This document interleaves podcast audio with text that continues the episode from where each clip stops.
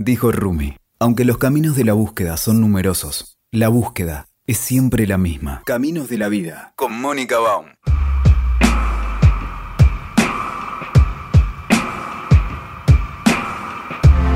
Hoy tengo nuevamente la posibilidad de entrevistar a José Luis Cabuli, que para mí es el principal referente de la terapia de vidas pasadas. José Luis Cabuli fue cirujano, es argentino, aunque está radicado en España y siempre viene a la, Argentina a trabajar y, a, ver la familia y a dar cursos y a dar terapia. Entonces me dio nuevamente la posibilidad de entrevistarlo. En nuestro canal hay dos entrevistas previas a José Luis Cabuli que les invito a ver porque entre otras cosas contás tu historia tan interesante, con mucho detalle en la primera, recuerdo. Me acuerdo, sí. Sí, y además eh, explican mucho más detalle qué es la terapia de vidas pasadas. Pero igual vamos a empezar por ahí. ¿Cómo estás, José Luis? Bien, Mónica, ¿qué tal? Bueno, bienvenido. Gracias, Mónica. Sí, bueno. Lo que quisiéramos hacer es que nos resumas brevemente cómo es el abordaje de la terapia de vidas pasadas para sanar a las personas o a resolver sus inquietudes eh, existenciales. Bueno, vamos a hacerlo sencillo, ¿no? porque también ya hemos hablado, pero para los que no nos han escuchado antes, también quiero aclarar que, bueno, es mi mirada, ¿no? porque cada terapeuta, eh, ¿no es cierto?, tiene su abordaje y todos los abordajes son válidos. ¿no? Yo he simplificado mucho las cosas y entiendo que es interesante hacer esto porque hay muchas personas que tienen algunas ideas extrañas, como si fuese algo misterioso, de ultratumba, y, y no tiene nada que ver con eso. Todo, mira, el secreto es que todo está en nuestro inconsciente.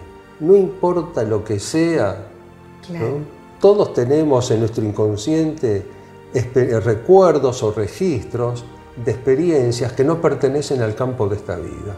Y entonces la terapia, hoy te puedo decir sencillamente que se trata de hacer consciente lo inconsciente. Claro, Y desde el punto de vista terapéutico, no importa lo que sea, no importa si es una vida pasada, si existió realmente, si no mm. existió. Eh, lo que yo quisiera transmitirle a las personas que no, que no saben de este tema es que cuando trabajamos a nivel terapéutico, no hablamos de la reencarnación. Claro, claro. No, no, me pongo a explicarle al paciente lo que son las vidas pasadas. Nos concentramos en el síntoma que la persona necesita sanar, en el conflicto, las emociones, y partimos de allí. y eso te lleva de pronto, te lleva una experiencia que está en el inconsciente, que de pronto empieza a manifestarse aquí y que no pertenece al campo de esta vida. O sea que entonces tampoco es relevante quiénes fuimos en la vida, porque hay, hay un folclore alrededor de eso, ¿no? Que fuimos a ver algún héroe, alguna heroína, que es muy romántico, pero no tiene demasiado valor como información. No, no tiene valor. Además, hay una cosa muy importante. Cuando las personas vienen y me dicen, quiero saber quién fui, la pregunta está mal formulada. Porque la pregunta es, ¿quién soy? Ah, ¿Eh? Y cuando trabajamos con el alma, porque lo que cambia es el cuerpo, pero el alma siempre es en mí, es la misma. Yo soy, yo soy yo, yo fui yo, yo soy yo y voy a ser yo. Y vos fuiste vos, sos vos y vas a ser vos siempre. Lo que pasa es que, claro, cuando cambias de cuerpo, necesariamente para poder enraizarte en la nueva experiencia, tenés que olvidarte del pasado. Pero esto es como cuando cambias de auto cambias de auto, pero vos seguís siendo el, chofer o el dueño o el conductor. Qué buen ejemplo, claro. Cambias de auto una vez, se te rompió, cambiaste otro auto, tenés más dinero, te cambias a un auto nuevo. Claro. Pero seguís siendo vos. ¿Qué es lo que sucede? Que en cada auto tenés una experiencia diferente. Excelente ejemplo. Tenés recuerdos de cada auto. Y con las vidas pasadas es lo mismo. En cada cuerpo hemos tenido experiencias de esas experiencias nos han quedado cosas sin resolver y eso es lo que traemos hoy en este cuerpo. Pero yo sigo siendo yo. Excelente. Lo que pasa es que me olvidé quién, de lo que hice antes. ¿no? Pero todo eso está a nivel inconsciente. Lo que llamamos inconsciente contiene la historia del alma. Entonces cuando vos trabajás con un síntoma determinado o una emoción determinada, esa emoción te lleva directamente a la experiencia que está eh, atrapada o oculta a nivel subconsciente o inconsciente, como quieras llamarlo. Entonces, ¿la terapia en qué consiste? Consiste en traer esa experiencia que ya está en el inconsciente, traerla aquí, al cuerpo este, en este momento, en el aquí y ahora, y trabajar eso, ¿no? y darle la oportunidad al alma de terminar con esa experiencia. Y básicamente eso es lo que finalmente te resuelve el síntoma o el problema. Ahora, José Luis, eh, hay un concepto que es muy conocido, sobre todo en estos últimos años, o ya varias décadas en realidad, con, con el conocimiento de la filosofía oriental, el budismo, pero que también se vulgarizó un poco, que es el tema del karma. Sí. Nosotros asociamos la palabra karma con algo negativo, con una condena. ¿Cómo es eh, este concepto, o, cómo se llama, o cómo es este concepto, esta mirada desde la terapia de vidas pasadas? Sí, es muy interesante eso, yo sé de eso, ¿no? y no es así, es verdad. Hay una mirada fatalista sobre el karma, ¿no? pero eh, nada que ver. Yo comenzaría por ir al, origen, de la, a la raíz de la palabra, de lo que significa porque la palabra karma o karman en el original ah. es un término sánscrito que está formado por dos raíces, la raíz kar y la raíz man. Claro. Entonces, la raíz kar es el verbo, significa, es el verbo hacer, es la acción. Claro, claro. Es la raíz del verbo hacer y significa la acción. Man significa mente, pensador, el, man, y de ahí viene manas y otras cosas, ¿no? es el pensador. Entonces, karman significa la acción del pensador. Claro, nada que ver con alguna cuestión negativa. sí. ¿Y, cuál es la, y qué, cuál es la acción del pensador?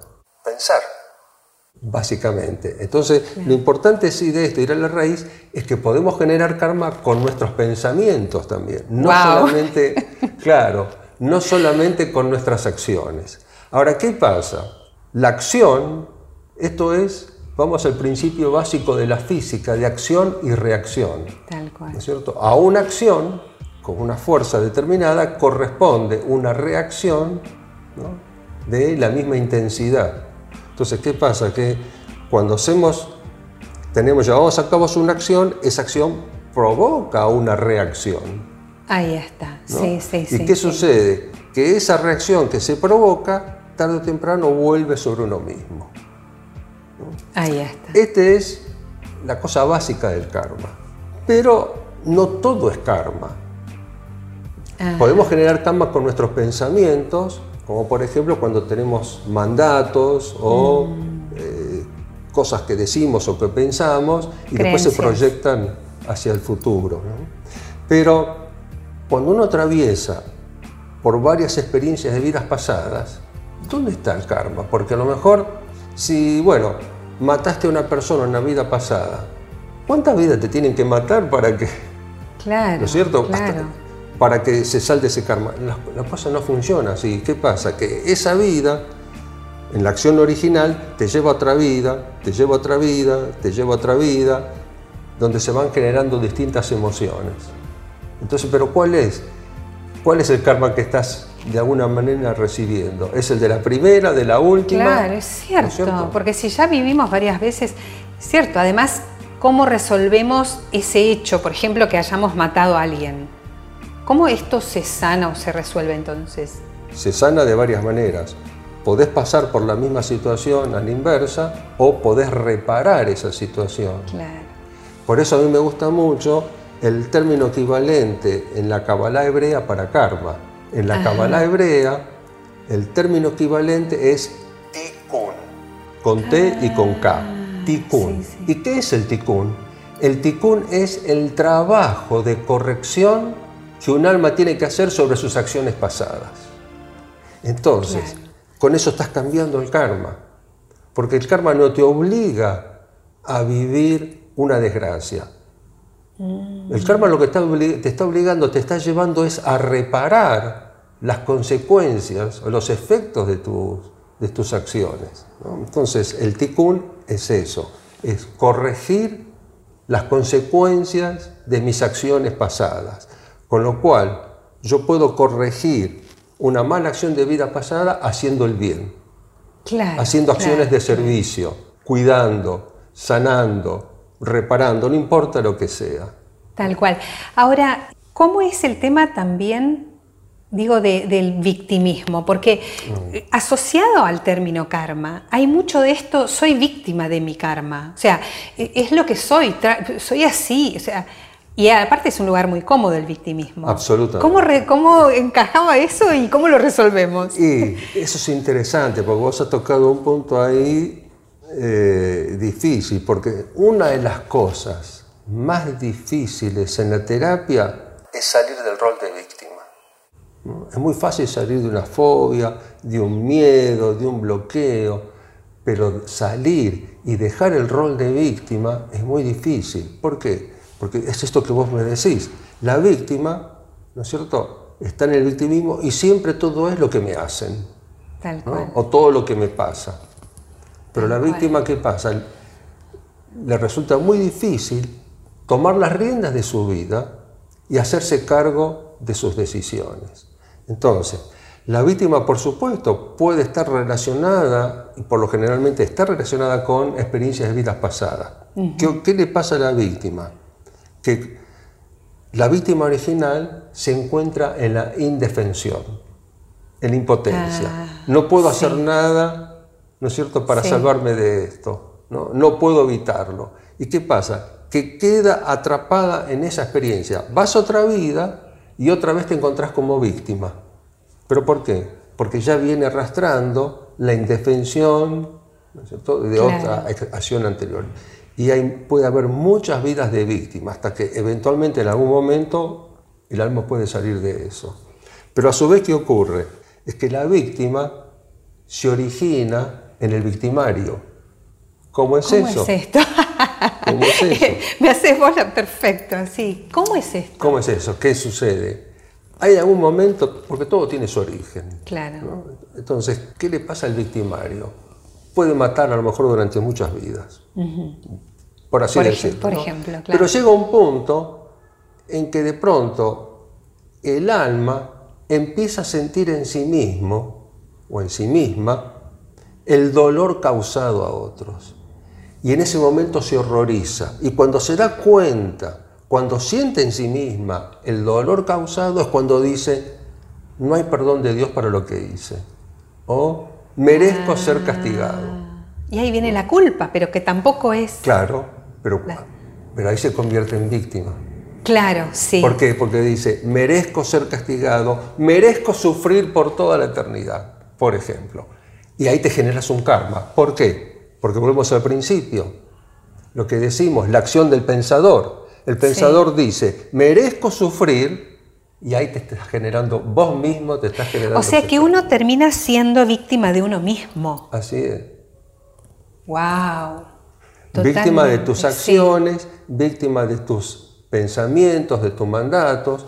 Y ese es un momento muy difícil porque cuando el alma pronuncia esta frase, ¿no? merezco sufrir o merezco ser castigado, resulta que para el alma el tiempo no existe. Y a lo mejor pasaron 5.000 años desde que dijiste eso, pero para el alma recién lo acaba de decir. Tal Entonces, cual.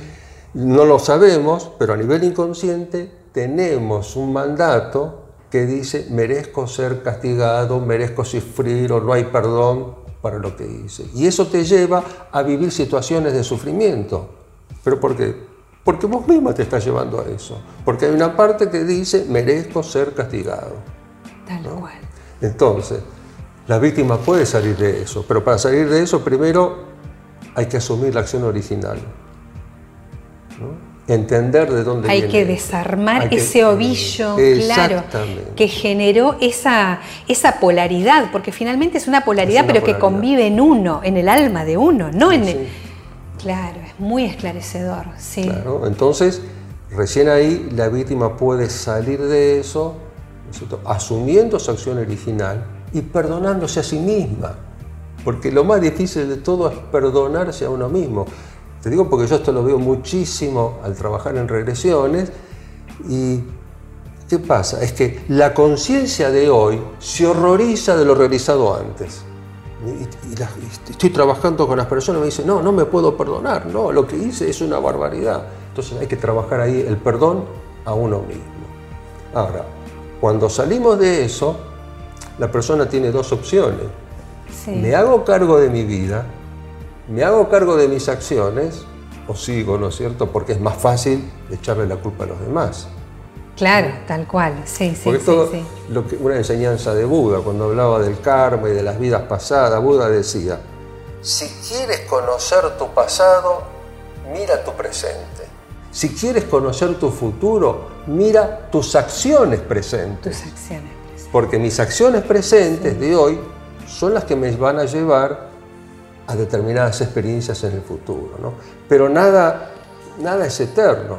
¿no? El karma no es una cosa que, sea obligada, como te dije antes.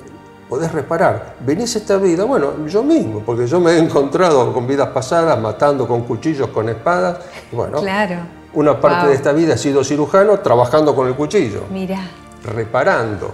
Impresionante, claro. Entonces, no tenía por qué ser matado o que me cortaran la cabeza. No, tenés que hacer el trabajo de reparación. Bueno, vamos. Con el cuchillo ahora voy a reparar. Ahora, hay un paso, eh, antes de, esto, te quiero preguntar igual, ¿parte de la reparación puede ser la denuncia?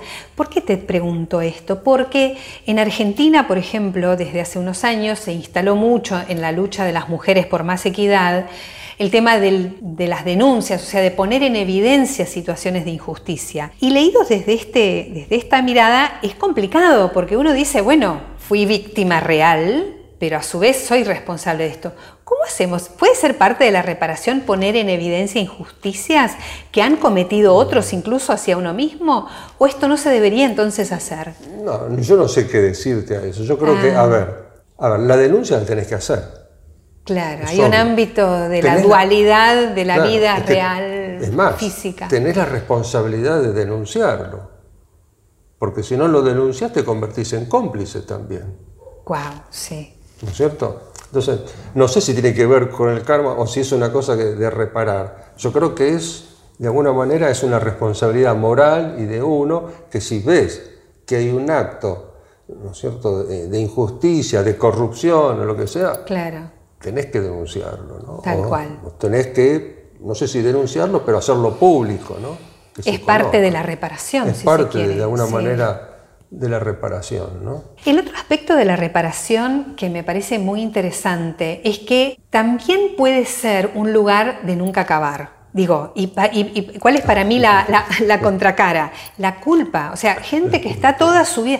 ¿Hay algún momento, eh, eh, y cómo se llega ahí en todo caso, donde uno puede decir con toda paz, esto ya está resuelto? Mm. Porque si no estamos toda la vida y dándole a lo mismo. Es que justamente la culpa... La culpa es un gigante que atormenta el alma.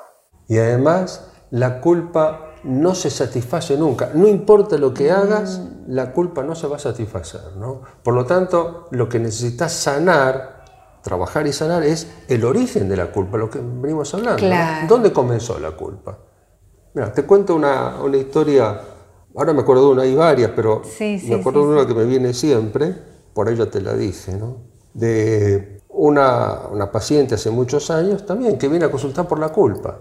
Y además con una frase característica que tienen muchas personas. Cuando les pregunto, bueno, ¿y desde cuándo sentís la culpa? Y desde siempre. Claro. Desde que tengo uso de razón. Cuando una persona te dice, te contesta de esta manera, desde siempre, ¿desde cuándo? Y ya te está hablando de algo que no pertenece a esta vida. Porque de qué manera un chico de 3, 4 años va a sentir culpa. ¿Por qué?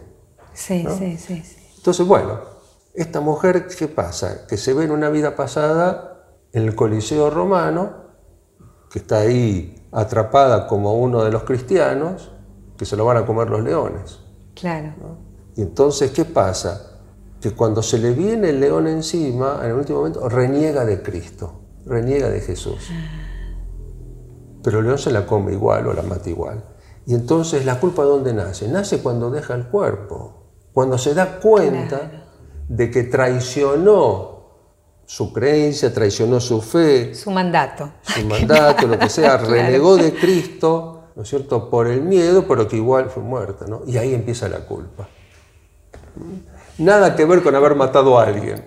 Por eso te digo que a veces son cosas muy sutiles. ¿No? es la cuestión emocional. No mató a nadie, no robó a nadie, no violó a nadie, traicionó a Cristo. ¿Qué más encima? No, fue traicionar a un hermano Cristo. y ahí empieza la culpa. Por supuesto, hicimos el trabajo del perdón y además fue algo muy interesante, porque cuando termina la experiencia, y yo le pregunto, porque tengo una pregunta que hago al final para la ficha, le digo, ¿creen en la reencarnación? No, pero se la comieron los leones. claro, qué picardía, ¿no? Claro, esto me hace acordar a, otra entrevista donde vos explicabas que para trabajar con, esta, con este abordaje de las terapias de vidas pasadas no hace falta creer en la reencarnación. Es una cuestión de fe. Ni siquiera religiosa, ni claro. Ni de fe ni nada, ¿no? Tal, cual. Es el dolor que aparece y que hay que trabajar. Ahora. Eh, me acordé, porque hay otra circunstancia también para la culpa, como con cosas, con detalles, ¿no es cierto?, donde no hace falta causar daño a nadie. Porque esto también puede ser retirado. Por ejemplo, una, alguien que está cuidando a un chico, de pronto te diste vuelta para hacer otra cosa y de pronto el chico se ahogó en la piscina. Claro. Y te quedaste con la culpa, porque sentís que es tu culpa. Entonces, ¿pero qué pasa? Que esa culpa te lleva a buscar el castigo. Claro, eso es lo tramposo, lo, lo, claro, lo peligroso y lo doloroso. Es el auto boicot, es el castigo porque yo no merezco, porque cometí este, este. Qué bárbaro. Y en esta, en esta línea, eh, ¿podemos hablar de karma familiar? Viste que hay como familias, las familias tienen como características, de, como temperamentos, como conductas familiares. ¿Se puede decir que uno como individuo carga un karma de la familia? No sé si es un karma de la familia. Yo vuelvo te digo, ¿no? En mi práctica no hablamos del karma. claro, no, hablo del karma, ¿no? Podés verlo de esa manera. Mm. Pero ¿qué es lo que sucede? Que en la familia lo que ocurre es que se reúnen en un núcleo determinado una serie de almas que tienen cuestiones pendientes entre ellas. O que necesitan encarnar en esta, aunque no tengan nada que ver con esa familia, pero necesitan encarnar en esta familia porque esta familia les va a proveer un escenario determinado, una serie de conflictos y cosas que el alma tiene que trabajar y resolver. Entonces, la familia es el núcleo básico donde se desarrolla la historia del alma. Después eso se extiende la sociedad. Pero el núcleo básico es la familia, donde surgen los primeros conflictos las fricciones, donde también hay amor, pero va a depender de la necesidad del alma. ¿Qué es lo que el alma necesita experimentar? ¿Necesita experimentar algo determinado? ¿No es cierto? Entonces va a esta familia porque esta familia le va a ofrecer esto. ¿Necesita experimentar otra cosa? Va a otra familia. Entonces, claro, que siempre en toda familia hay varios integrantes que han estado relacionados en vidas anteriores. A lo mejor ¿viste? los padres eh, mataron al hijo o el hijo mató a los padres en otra vida y ahora tienen que hacer las paces. Eso hay que Porque esto, como decía Laura Esquivel, la ley del amor. ¿no? El universo te obliga a trabajar las relaciones por medio del amor. Tenés que terminar, ¿no es cierto? Son como dos rocas dos piedras ásperas que se unen y las tenés que estar frotando y limando y así durante muchos años, muchos años, hasta ir limando todas las asperezas hasta que la cosa quede suavecita. ¿no? Entonces, la familia te obliga a eso. Entonces, puede que tengan un karma entre ellos o puede que esa familia te ofrezca, por así decirlo, un karma, un entorno particular para realizar tu... Me encanta esa mirada, me encanta porque además es como, es un bálsamo, porque nos, nos da una explicación de por qué hemos nacido en este contexto familiar y, porque fácilmente uno pasa la vida recriminando. Sí, sí, lo que tenés que pensar es esto, a lo mejor tenés unos padres que fueron, los dictadores ogros, pero lo que hay que pensar que ese papá o esa mamá era el mejor papá o la mejor mamá que podías tener en esta vida. Si no hubieses tenido eso, hubieses tenido otro peor. Claro, eso está muy bueno. Sí. Estos me han tocado esto, podría haber sido peor, tal cual. sí, sí, era lo mejor que podías tener. Porque eso tiene que ver con tu crédito cósmico, ¿no? Claro. ¿Cómo es esto del crédito cósmico? El crédito cósmico es como Cuando, no sé, tomás un crédito con el banco, tenés que pagar el crédito. Ahora, ¿qué pasa? Ese crédito que tomaste con el banco, la deuda que tomaste con el banco, no te permite acceder a otras cosas. Claro. Mientras tenés, sí, mientras sí. estás pagando la hipoteca, estás pagando el crédito, no te podés Estás obtener esto, ¿no? Tenés que- Entonces, el crédito cósmico es así. De acuerdo al crédito que tenga, vas a poder elegir este papá, esta mamá, o este papá o esta mamá, ¿no? O esta experiencia. Pero también hay otras cosas, que esto lo vas a entender, porque hay que darle vuelta a todo, ¿no? Sí, sí, sí. Vos sabés que hay enfermedades que son hereditarias, ¿no? Exacto. que se transmiten por vía genética. Es más, hay algunas enfermedades muy particulares porque la transmite la mujer y la padece el hombre. Y de alguna manera es la venganza del femenino, ¿no? Bueno, alguna, una vez nos tenía que tocar. No, Por mentira. supuesto. Pero ahora la pregunta es, ¿la persona tiene esta enfermedad porque nació de estos padres o nace con estos padres para tener esta enfermedad? Porque eso te cambia la visión de las cosas, ¿no? El alma tiene que hacer su experiencia. Siempre saliendo del victimismo. Sí. Siempre. Lo que pasa es que, bueno, cargo, tenemos toda una educación del victimismo, ¿no? Eso, ahí, ahí quería llevarte también, porque eh, viste esta palabra karma o, o- o incluso este abordaje de la terapia de vidas pasadas, me lleva necesariamente a, a esto del pecado original, que a mí me parece un lastre espantoso, es mi opinión, eh, pero bueno, está, está muy impregnado en nuestra cultura judio-cristiana, en nuestra forma de mirar, o sea, es como que una entrevistada una vez me dijo Alejandra Duca, me dice, yo prefiero creer en la gracia original. Me pareció muy bonito eso. Ahora, puede ser que nosotros, eh, esto del pecado original sea lo que nosotros traemos para resolver. ¿Qué, qué opinión No, tenés vos? No, yo no creo, yo no creo que tenga que ver, porque los padecimientos de las personas tienen que ver con sus propias acciones, Claro. con su propio karma. No con un Dios que te mete una, una carga, No. una mochila. No, no. eh, Dios es amor, yo estoy convencido de eso. Dios, el, el creador o la fuente. A mí me gusta Sí. eh, llamarla la fuente, ¿no? La fuente es amor, es amor incondicional. Si cuando estamos en la luz, antes de venir a- acá abajo, nadie quiere venir. O, bueno, algunos venimos, pero otros se resisten a venir, ¿no? No, no tiene nada que ver con eso. Y hablando del pecado original, porque, claro, eso se fue eh, se fue tergiversando, transformando, ¿no es cierto?, con las traducciones y con las interpretaciones Claro. que se hicieron de la Biblia. Pero, por ejemplo, la Kabbalah lo que te dice es que Adán y Eva tenían que comer de la fruta, Claro. tenían que hacerlo, tenían que comer para obtener el conocimiento. ¿Qué es lo que sucedió? Que eso fue, la comieron antes de, de tiempo. Ah, Sí. ese fue el tema. Dice, Wow. no sé si, por Se así apuraron, decirlo, sí. se apuraron.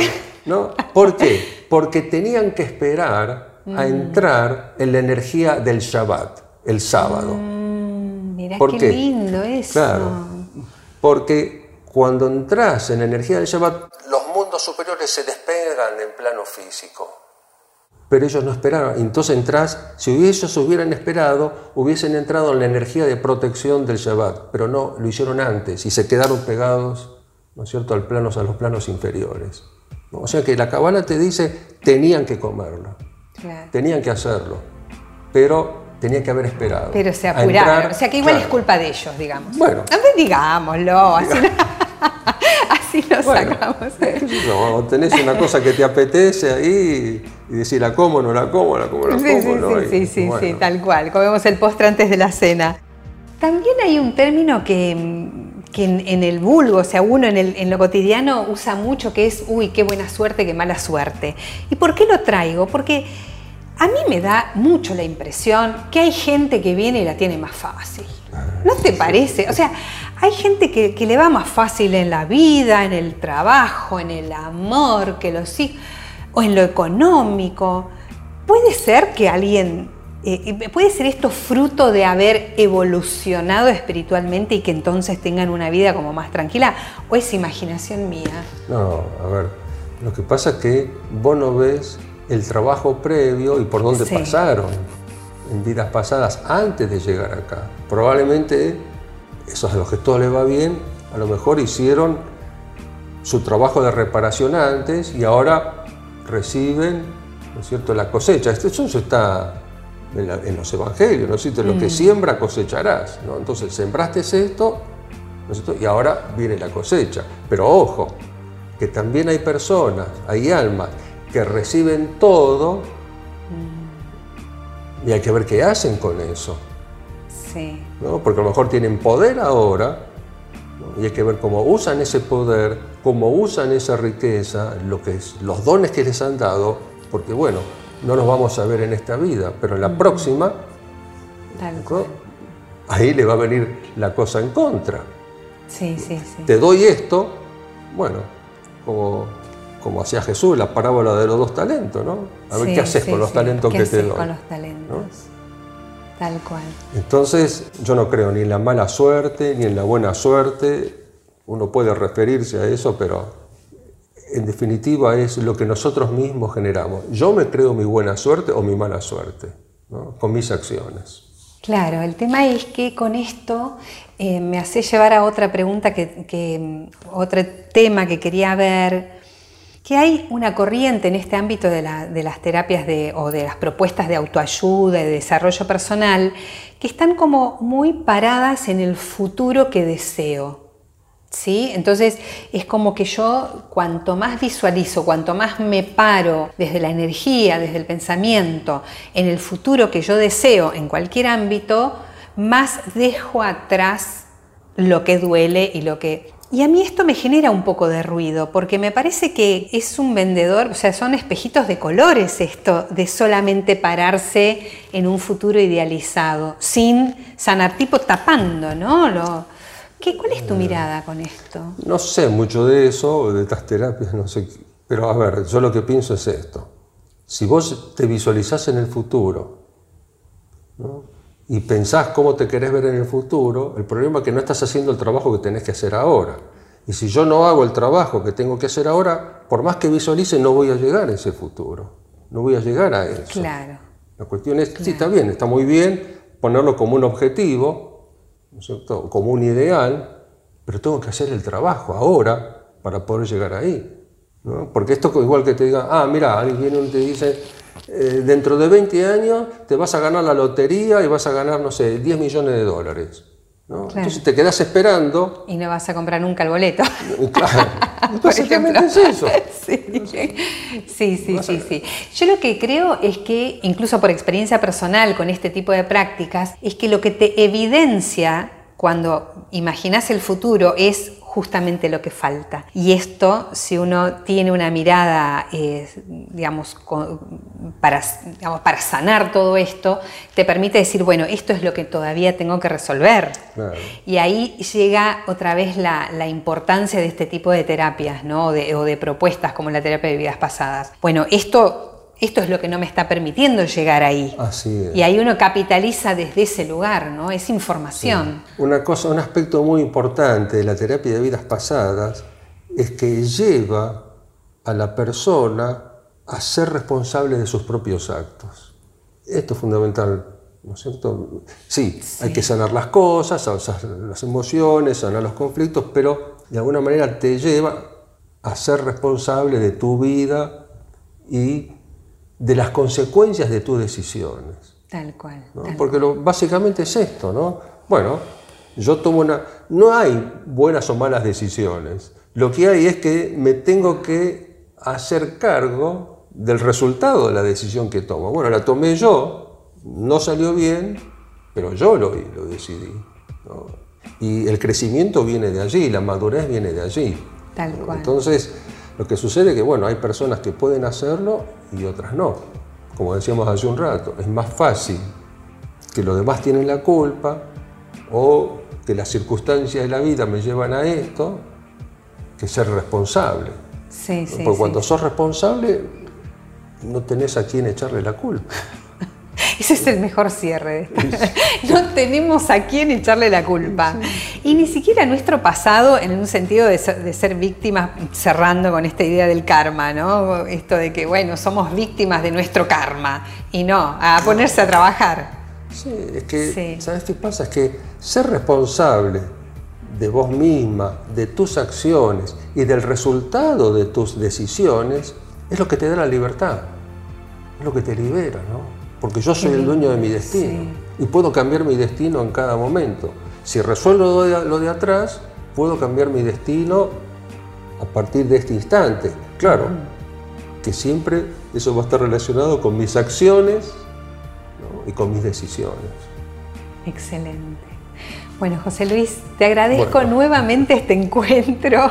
Voy a seguir buscándote cuando vengas a Buenos Aires porque nos enriquecen muchísimo este tipo de, reflexiones tan... Es una, para mí siempre es como una mezcla con vos, José Luis, que desde la consistencia teórica, que creo que, la tenés con, con tanta fortaleza y con tanto trabajado, con lo eminentemente práctico. no, ah, hay, no hay manera de escaparse acá. O sea, no, no. Así que nada, es un placer, es un placer. Bienvenido a la Argentina, ojalá que puedas seguir viniendo pronto porque... Mientras me dejen entrar, no sé. No sé si... y una vez que entras que te dejen salir. Sí, tal cual. Pero bueno. Seguro va a ser así. Muchísimas gracias. A vos, Mónica. A vos. A vos, hasta pronto. Hasta pronto. Escuchaste Caminos de la Vida con Mónica Baum. WeToker. Sumamos las partes.